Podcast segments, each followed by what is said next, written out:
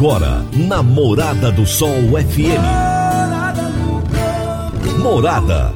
Todo mundo ouve. Todo mundo gosta. Oferecimento. Ecopest Brasil. A melhor resposta no controle de roedores e carunchos. Conquista Supermercados. Apoiando o agronegócio. Forte Aviação Agrícola, qualidade de verdade. Cicobi Empresarial, há 13 anos ao lado do cooperado. Vale dos Buritis.com.br. Tão amplo quanto os seus sonhos. Venha pro Vale dos Buritis. Surpreenda-se. Décio TRR, uma empresa do Grupo Décio. A cada nova geração, parceiro para toda a vida. Jaquicele Gouveia, solução de desenvolvimento empresarial e pessoal. 996415220. Rodobens Veículos Comerciais, sua concessionária Mercedes-Benz em Rio Verde. Divino Ronaldo, a voz do campo. Tarde, meu povo do agro, boa tarde, ouvintes do Morada no Campo, seu programa diário para falarmos do agronegócio de um jeito fácil, simples e bem descomplicado. Hoje é sexta-feira, dia 6 de agosto de 2021. Com certeza muita gente emendou o feriado de ontem, mas muita gente está no trabalho. Hoje é o dia do quadro Minha História com o Agro. O meu entrevistado de hoje é doutor em educação, jornalista, administrador com ênfase em marketing, acadêmico, consultor, conferencista, conselheiro e escritor.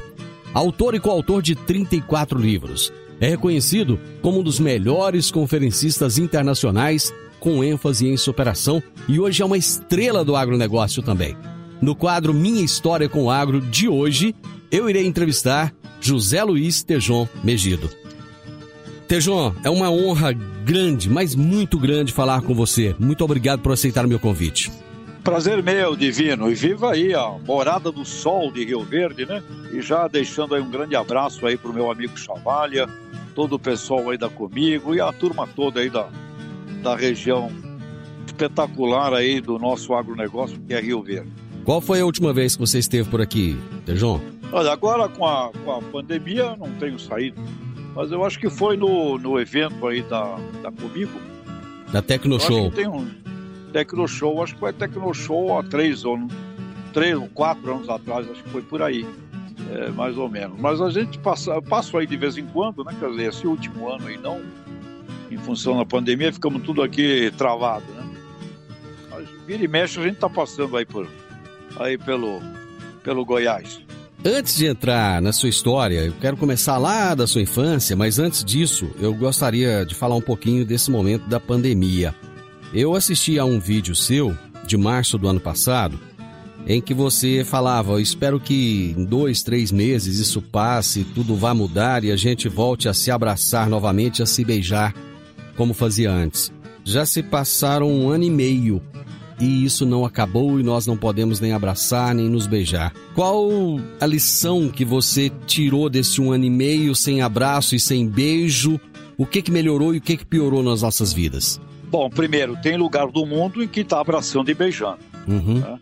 A primeira lição é você tem que entender que liderança, trabalhar com as incertezas, nunca negar a ciência e toda a disciplina que isso envolve, principalmente perante uma crise com a dimensão dessa planetária, é o que poderia diminuir o sofrimento e antecipar os abraços e beijos que já acontecem em lugares onde houve uma ênfase muito grande no controle dessa pandemia, que não é a primeira do mundo e não será a última.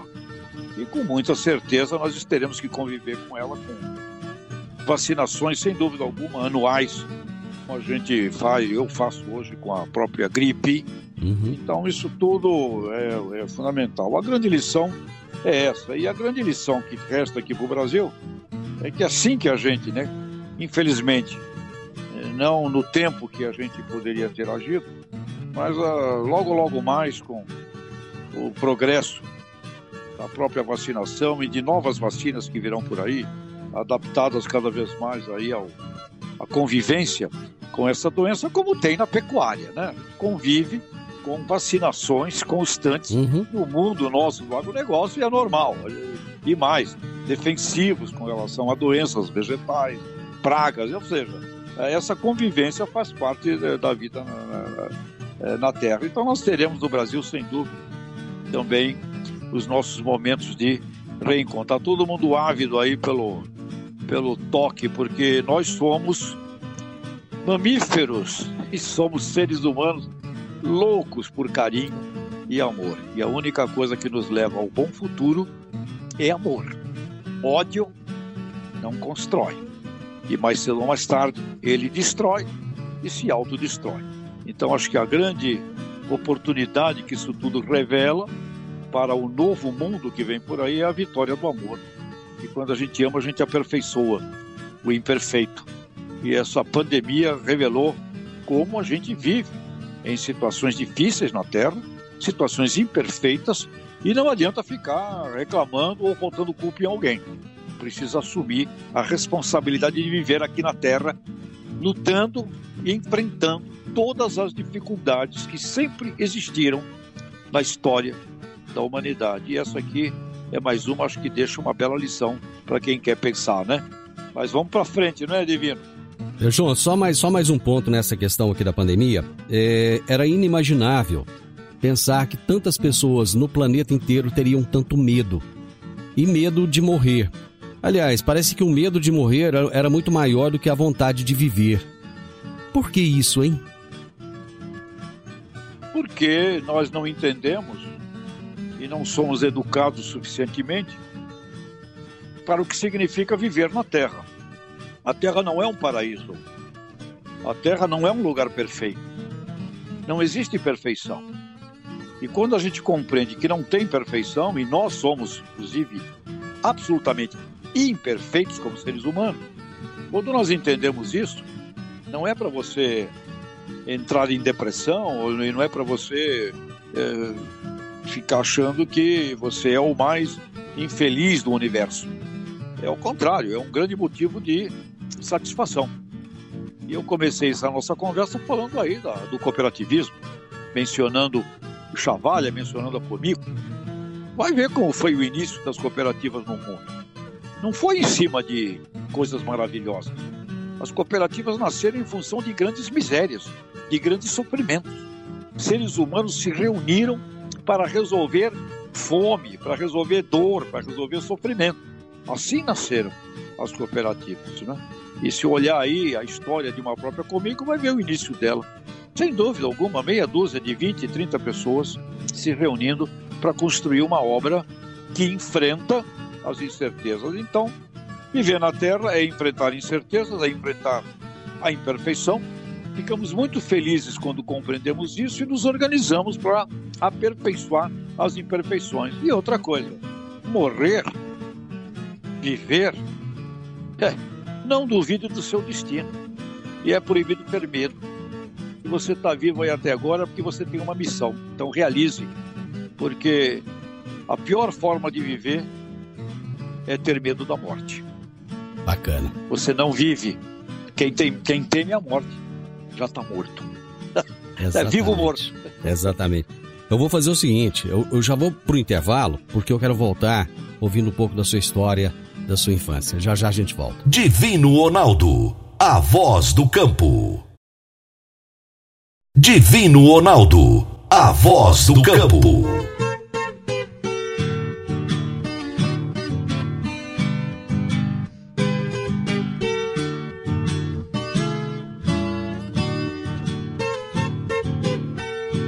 Produtor rural. Seu negócio cresceu e você está com dificuldade de organizar os papéis, as responsabilidades, os processos de gestão? Seus funcionários não estão te entregando tudo conforme a sua necessidade? Agora, você já pode contar com a Jaxele Gouveia. São 15 anos de experiência, especialista em agronegócio, e ela criou soluções estratégicas, implantação de RH, governança corporativa, cargos e salários, treinamentos e muito mais. Jaxele Gouveia, sua solução de desenvolvimento empresarial e pessoal. Ligue 9 9641 5220. 9 9641 5220. Jaxele Gouveia. Minha história com o agro. Minha história com o agro. Namorada do Sol FM. Hoje eu estou conversando com José Luiz Tejon, aqui no quadro Minha História com o Agro. Vamos começar pelo seu nome? Seu nome é, é diferente, José Luiz Tejon Megido. Esse, essa assinatura sua, qual que é a origem dela? Bom, é, minha origem é biológica é da, da Espanha e eu fui concebido lá, na região de Astúrias, na Espanha, num pueblo chamado Quérigo, pequenininho. Hum. Uh, naquela época acho que era maior que hoje. Hoje muita gente saiu dos pueblos. então lá acho que hoje vivem lá 100 famílias, sei que por aí. Mas foi lá e numa história, né, falando de problemas na vida, hum. eu acho que é muito importante que os jovens relembrem de onde vieram seus pais. Os que são jovens demais têm pais ainda jovens, mas que se relembrem então de onde vieram seus avós, seus bisavós, para saber o que, que é efetivamente enfrentamento do mundo, né? Então, uh, minha mãe, espanhola, Dona Benigna, que eu não me lembro porque ela, eu fui concebido lá. Ela, meu pai eu não conheci, ele morreu porque naquela época lá na Espanha você imagina o sofrimento.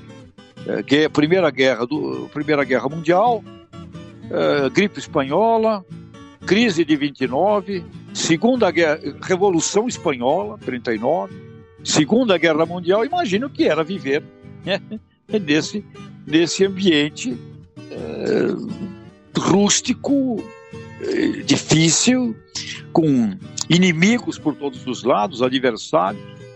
Então, era uma vida extremamente é, ruim.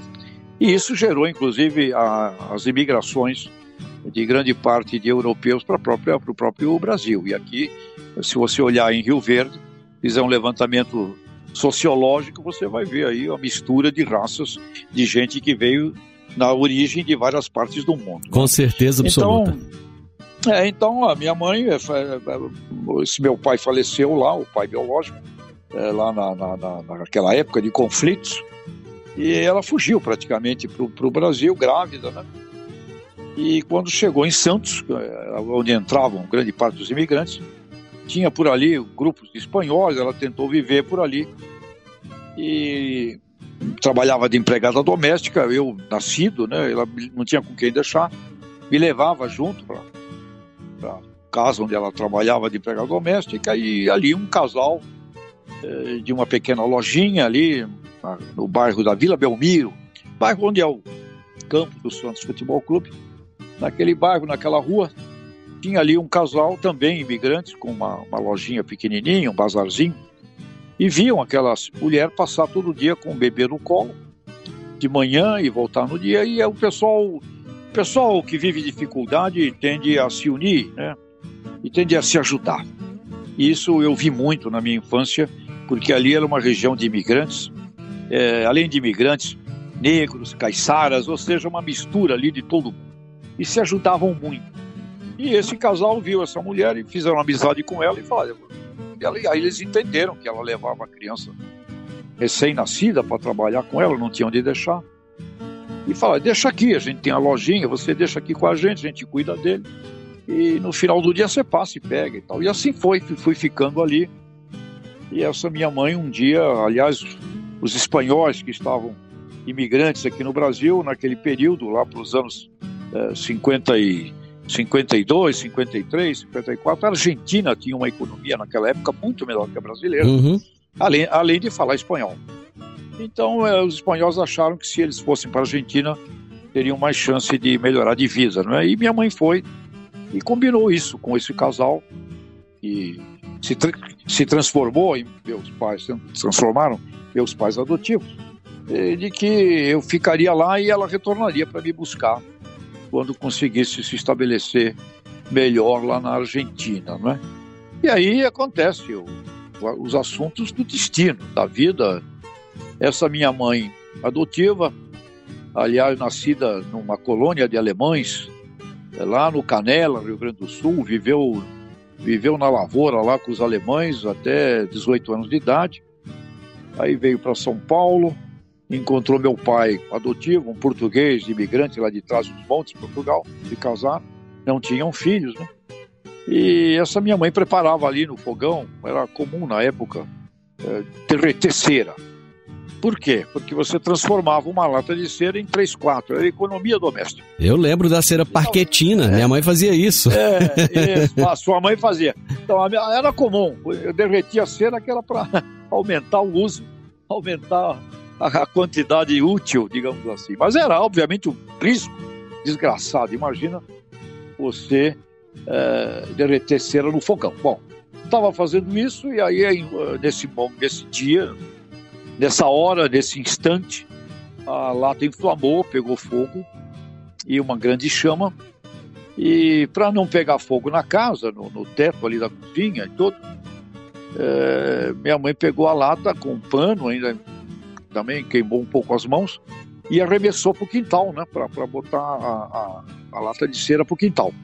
E exatamente nessa hora, nesse momento, eu vinha vindo é, do quintal para a cozinha, que a porta dava do, da cozinha para o quintal. E aí a obra do destino, meu caro divino, a obra divina, né? A lata vem voando e vem voando exatamente numa angulação perfeita para a altura do meu rosto. E, e, aí minha mãe me contou como foi exatamente o detalhe. A lata bateu com o fundo dela no batente da porta da cozinha. É. E ao bater com o fundo no batente da porta da cozinha, espirrou o, a cera fervente uhum. exatamente na altura do meu rosto, que eu vinha chegando. Ou seja, uma obra de geometria perfeita. Parece que tem uma mão, uma mão que conduz, porque caramba, né? Se eu ficasse mais dois segundos ou dois segundos a menos é, no quintal, eh, não teria atingido, ou se a lata, em vez de bater com o fundo no batente, batesse com, com a boca. Uhum. É, é, interessante, eu tô, eu tô rindo nada, aqui, eu, eu tô rindo de uma tragédia, mas a forma como você coloca é. isso nem parece ser uma tragédia. Então, a história foi essa, a história é, daquele momento uhum. em que é realmente curioso, porque é, é, esse, imagine, uma mistura ali, uma, uma cera é, não é um líquido, não é, é que até se evaporaria. A cera derretida é, no rosto é, e naquele exato momento, naquele exato instante, dois segundos a mais a menos, uma angulação diferente qualquer mudaria essa história. Agora, ela aconteceu, ela aconteceu e eu poderia, e aí é que eu acho que a gente pode ajudar muita gente, e você está dizendo que é é até é curioso e é engraçado quando a gente conta. Por quê? Porque eu poderia usar isso de uma maneira terrível, uma maneira trágica. Uhum. Agora, eu não tenho o direito de usar de uma maneira trágica, porque tudo tudo o que aconteceu a partir desse instante foi simplesmente genial. Deixa, genial. Deixa eu fazer mais um intervalo para a gente voltar nessa coisa da genialidade do acidente. Já voltamos. Divino Ronaldo, a voz do campo. Divino Ronaldo, a voz do campo. Produtor Rural, você sabe quanto vale os seus sonhos e as suas vitórias? É hora de comemorar plantamos uma semente para você celebrar em exclusividade com a sua família. Um lugar onde a natureza te permite melhor qualidade de vida. Um lugar tão amplo quanto os seus sonhos. Já pensou um condomínio fechado completo, com mais de 100 mil metros quadrados de área de lazer e espaço verde, com lotes a partir de 400 reais o metro quadrado? Conheça valedosburitis.com.br. O melhor custo-benefício do mercado. Surpreenda-se. Sua soja vale qualidade de vida para a sua família. Venha ver de perto o plano especial para produtor rural na Rocha Imóveis. 3621-0943.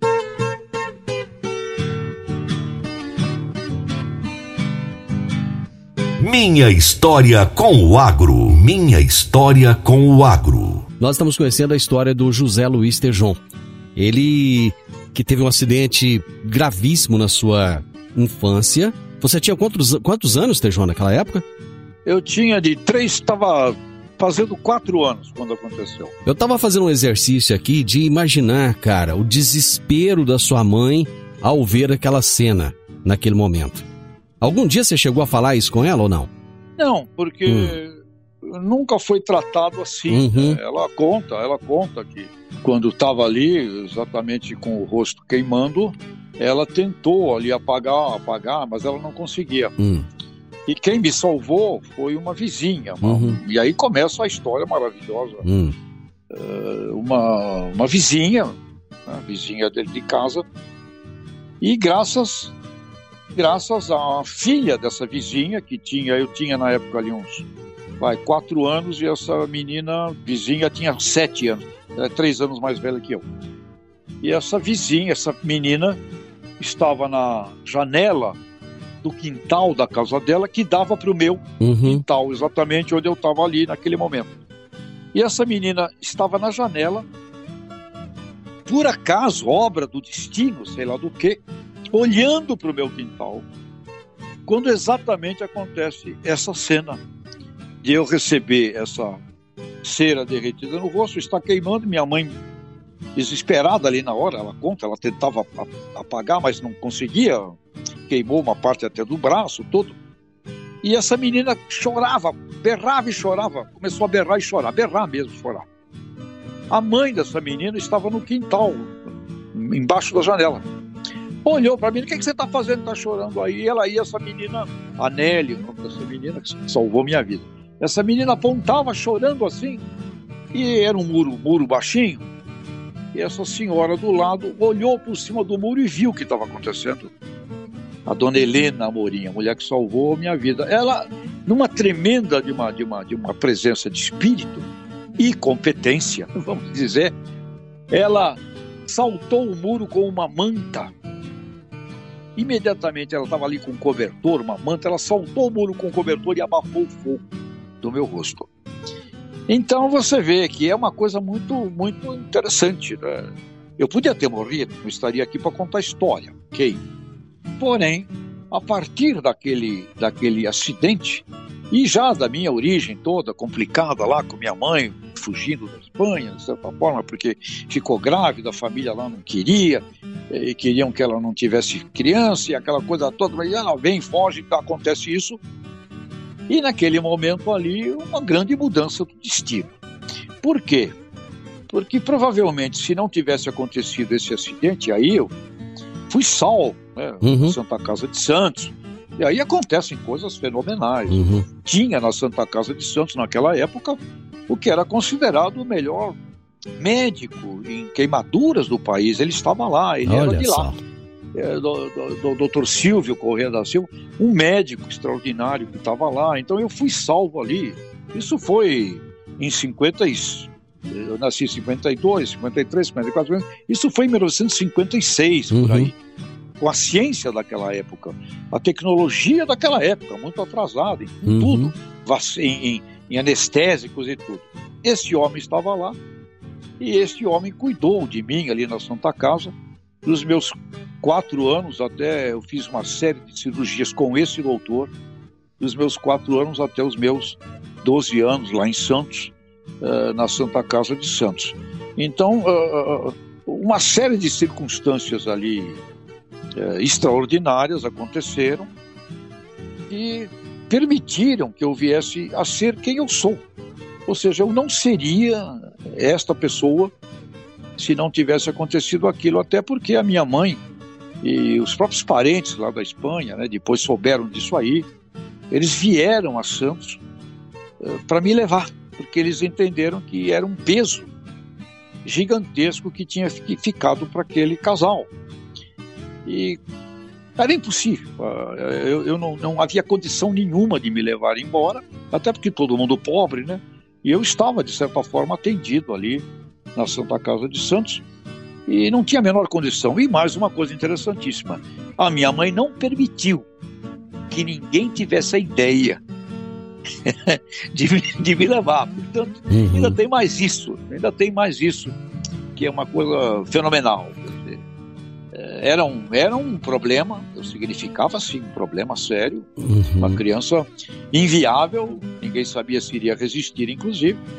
É, uma criança que poderia se transformar, se não morresse, num adulto é, inviável, é, e não sabiam se minha, minha, minha, vista, se eu iria perder a visão. Eu tinha também engolido um pouco de cera, uhum. afetado o pulmão, ninguém sabia que eu pudesse dar o quê naquela criança ali com o rosto completamente é, deformado. Portanto, um bichinho, vai, um ET, né? eles, eles tinham ali um, um ETzinho. É, e, e, a minha mãe jamais falou, não, ninguém vai levar, porque daqui não sai também, mesmo que eles quisessem. Eles foram a Santos, um tio meu foi lá para uhum é, constrangido, né? Inclusive para não deixar com aquela família aquele tremendo problema de alguém da família do sangue deles, digamos assim. O, o Mas aí te, ele mesmo concluiu e lá eu hum. fiquei. Eu, eu, é, só te interrompendo um pouquinho, eu acho que o grande milagre de ser criado por, é, é como filho adotivo, e, e, eu tive o privilégio de ter, se, ter sido criado por um pai adotivo, é que quando nós temos um filho biológico, esse filho vem independente de você ter escolhido ou não. Mas quando você adota uma criança, você escolhe. E você escolhe independente de problemas. Você é, é um amor que vem a partir do momento que aquela criança já existe. E amar alguém que já existe é diferente de amar alguém que está sendo concebido lá. O amor é muito mais forte, eu penso assim. Sem dúvida que é. E, e porque você é, quer dizer, eu acabei ficando ali principalmente porque essa minha mãe, a Dona Rosa, se apaixonou por mim. Eu né, não era filho dela, uhum. mas se estabeleceu ali um vínculo, um vínculo gigantesco. Inclusive, depois passar, depois que você cresce e fica na juventude, você começa a, a, a ficar também um jovem que apronta, né? Aliás, jovem que não, que, que não apronta, é, eu, eu, eu, não, eu não confio. Jovem que não apronta, eu não confio. Então teve lá uma época que aí já estava com 16 anos e 15 anos, é. 16, é, eu fugia para ir tocar rock no, no Cais de Santos.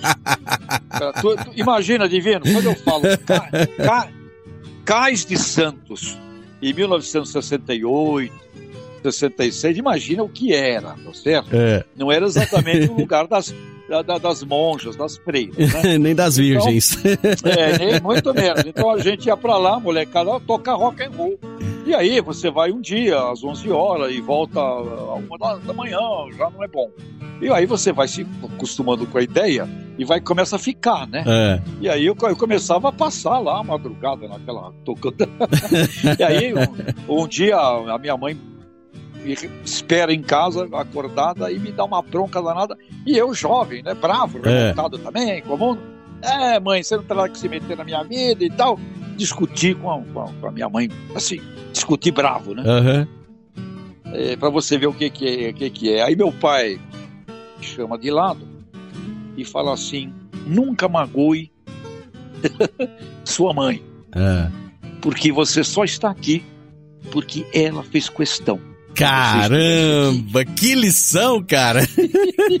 que lição. Cara, a partir desse dia, a partir desse dia, eu nunca mais tive coragem de fazer qualquer coisa é, com relação a isso. Então, a, a, a, aliás, tem uma, uma dica importante. Eu vejo muitas vezes separação de pai e mãe e pai falando mal da mãe para o filho, ou uhum. mãe falando mal. Não façam isso, pelo uhum. amor de Deus, não façam. A pior coisa que você pode fazer para uma criança é o pai falar mal da mãe, a mãe falar mal do pai. Esse dia desse seu Antônio Alves, transmontando lá de Portugal, sua mãe te ama. É, você deve estar aqui a ela, porque ela fez questão que você estivesse nunca a magoe. Cara. que, que, eu vou te contar, né? Então... É, isso é aquela surra sem bater. Deixa eu fazer mais um intervalo. Essa história tá, tá muito boa. Mais um intervalo, nós já voltamos. Divino Ronaldo, a voz do campo. Divino Ronaldo, a voz do campo.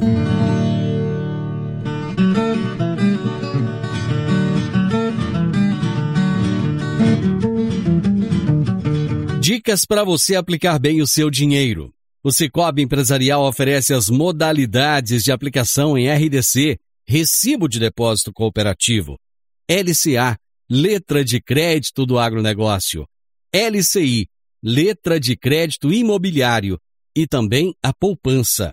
Ajude o seu dinheiro a crescer, aplicando no Cicobi Empresarial. Prezados cooperados, agradecemos por mais esse semestre juntos, compartilhando novas experiências.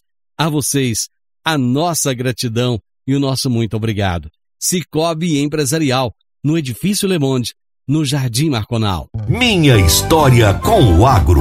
Minha história com o agro. Namorada do Sol FM.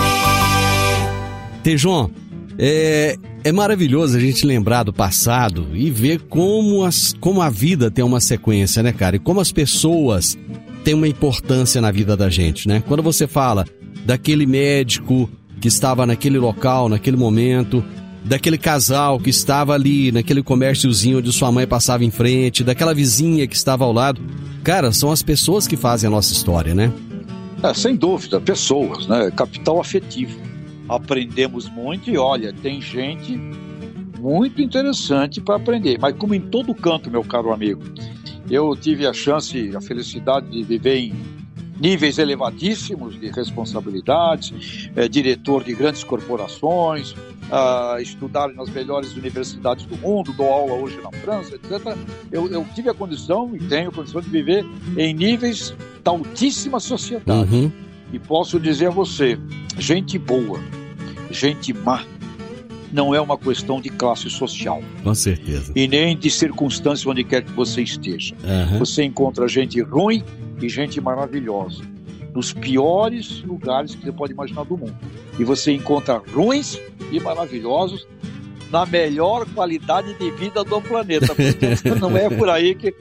Então, mas só finalizando ali a, a experiência uh, do nosso mundo, lá daquela vivência uh, mais rebelde, a, a, a história da, uh, da educação. Né? Então, quando você é pequeno, você é totalmente dependente é, da educação que os adultos em volta de você te, te dão. A hora que você vai crescendo, você já pode desconfiar e você pode escolher os seus mentores. Né? Então, uma coisa é uma criança de 4 anos, 3 anos, 5 anos, 6 anos, 7 anos, 8, 9 anos. É, ela, ela é um, um cérebro é, muito uma esponja que, que recebe tudo. Uhum, sim. Então, a, a, qualidade do que você dá de educação, de formação, é, de lição de vida a, uma, a, um jovenzinho de 3, 4, 5, 7, 9, 10 anos, 12 anos, é, a responsabilidade é de quem educa. Exatamente. Agora, a partir já, e aí vai conselho aos nossos amigos mais velhos, gente com mais de 20 anos, 25 anos, vai, Vamos dar um crédito aí, vai, até 25. Caramba, você já pode passar a raciocinar e você já pode passar a dizer assim: é, eu sou daqui para frente o resultado das pessoas que eu vou escolher para olhar. Mas eu acho que, as, acho que as pessoas não estão querendo isso não, viu, Tejão? As pessoas estão assim, meio, é. meio, que postergando é, essa, essa idade adulta, querendo ser adolescente para sempre, aí com 30, 35, até 40 anos de idade. que é cômodo, né? Ué. E outra coisa, é, aliás, tem uma coisa que eu, eu aprendi de pequeno. É. Eu, eu, a, minha, a minha vida é o que eu aprendi ali, pequeno, foi fundamento. O resto é tudo decorrência daquele aprendizado rico e lindo que eu tive ali, os meus pais adotivos, no bairro que eu vivi, com vizinhos, é, na escola lá do, na época era o primário, o fundamental, na própria Santa Casa de Santos, nos hospitais onde eu vivi. Ou seja, eu sou resultado disso, uhum. dessa, dessa coisa até, até 15, 16 anos de idade. Né? Uhum. É, agora, uma coisa que, que, que, que a gente é, observa e que é, as pessoas gostam e se acostumam a, a botar a culpa nos outros. É, é, fácil, né? Mundo, é cômodo. A botar a culpa. Então, isso é algo terrível. Eu, eu fui proibido, meu caro Guilherme, eu fui proibido de eh, apontar alguma coisa que fosse culpa de alguém. Imagina se eu ficasse aqui falando para você é, que eu tive meu rosto queimado. E a gente tem uma coisa de, também divina do nosso cérebro, Hum. porque, pelo menos, você se, você se lembra da dor? Não. né? Uhum. Ali, não, no momento da queimadura, deve ter sido terrível. Com Porque se certeza. você colocar o seu dedinho num, num fósforo, dói. Imagina um rosto com cera, cera derretida. Uhum. Deve ter sido uma dor simplesmente gigantesca. Eu não lembro dessa dor. Eu lembro depois, no hospital, Uhum. tem outras consequências. Mas aquele momento ali em que a cera atinge meu rosto, eu não me recordo. Então, apaga, né? a- Eu, apaga. eu acho Mas que é a, imagina- a autodefesa do organismo, né? Acaba que tem uma Acho chavinha ali de, de liga, desliga, que. É, é dor demais para ser suportável. É, é. Agora, imagina se eu quisesse ficar eh, falando do sofrimento, se não daquele que eu não me lembro, mas de todo o resto do- dos hospitais que eu passei e tudo mais. Eh, ou seja, eu fui proibido de botar a culpa nos outros. Então, tem algo, tem algo que eu não suporto de vida. Hum. É vitimização. Uhum. Por isso, eu não suporto nenhum líder que se vitimiza. Eu não suporto nenhum pai e mãe que se vitimizam perante um filho. E eu não suporto nenhum educador que eduque uma criança para ser uma vítima. Isso significa arrumar culpados pelo seu Uhum. destino. É a coisa mais indigna com relação à vida humana na Terra. Portanto, vitimização é crime. É crime porque você não permite que um ser humano viva a sua vida, porque o problema é que ele vai viciar a arrumar culpados Uhum. pela sua própria história. E mesmo, e não é que não existam aí os obstáculos, não é que não existam pessoas que talvez não te ajudem, não abram as portas, existem. Porém, o cérebro vai viciar a isso, e mesmo quando alguém está te ajudando, alguém está te mostrando os caminhos, você vai ficar procurando a culpa do outro, porque você viciou. Então é o que eu digo com relação ao bullying, ao preconceito. Qual é o maior preconceito do mundo? É o preconceito que você sente de você. É o autoimposto, né? onde é o auto preconceito. Onde Uhum. quer que você vai, você vai ficar procurando aquilo, porque aquilo tem que acontecer, porque o seu cérebro exige que aconteça. Então, meu caro Divino, eu acho que com relação à nossa história de vida, é, por aí, e eu tive uma, uma, uma infância com os pais adotivos, com os meus, as, a vizinhança, os meus vizinhos, meus amigos da rua, e de onde eu, eu cresci, e muito encorajamento. Encorajamento, encorajamento, você jamais é uma vítima, você vai ser um grande homem, você vai ser um grande doutor. Presta atenção, olha lá aquele homem lá, aquele senhor lá, Uhum. ele é um arquiteto, presta atenção nele, olha lá aquele outro como trabalha até tarde. Ou seja, eles me educaram fazendo ver pessoas admiráveis, que não eram as pessoas do, de Hollywood, Uhum. eram as pessoas ali da minha Pessoas do normais, meu né? bairro, os vizinhos Uhum. normais, maravilhosos de vida.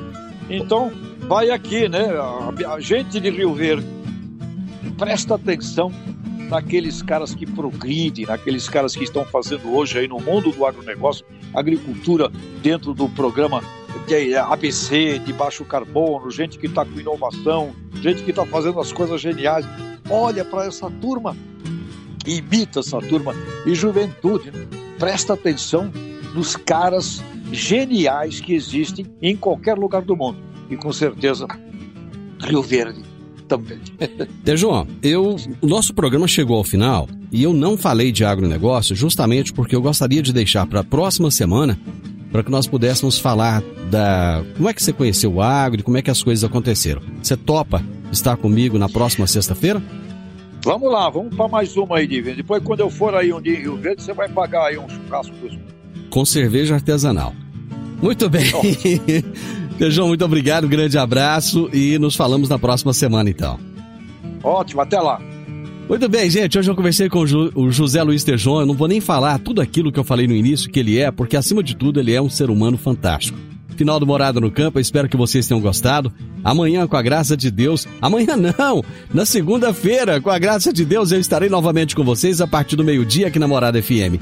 Na sequência, tenho Sintonia Morada, com muita música e boa companhia na sua tarde. Fiquem com Deus, excelente final de semana e até segunda-feira. Tchau, tchau. Divino Ronaldo, a voz do campo. A edição de hoje do programa Morada no Campo estará disponível em instantes em formato de podcast no Spotify, no Deezer, no TuneIn, no Mixcloud, no Castbox e nos aplicativos podcasts da Apple e Google Podcasts. Ouça e siga a Morada na sua plataforma favorita. Você ouviu pela Morada do Sol FM.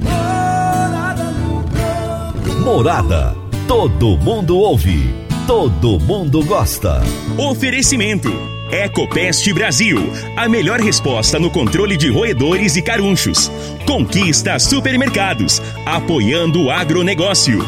Forte Aviação Agrícola, qualidade de verdade. Cicobi Empresarial, há 13 anos ao lado do cooperado. Vale dos Buritis.com.br tão amplo quanto os seus sonhos. Venha pro Vale dos Buritis. Surpreenda-se. Décio TRR, uma empresa do Grupo Décio. A cada nova geração, parceiro para toda a vida.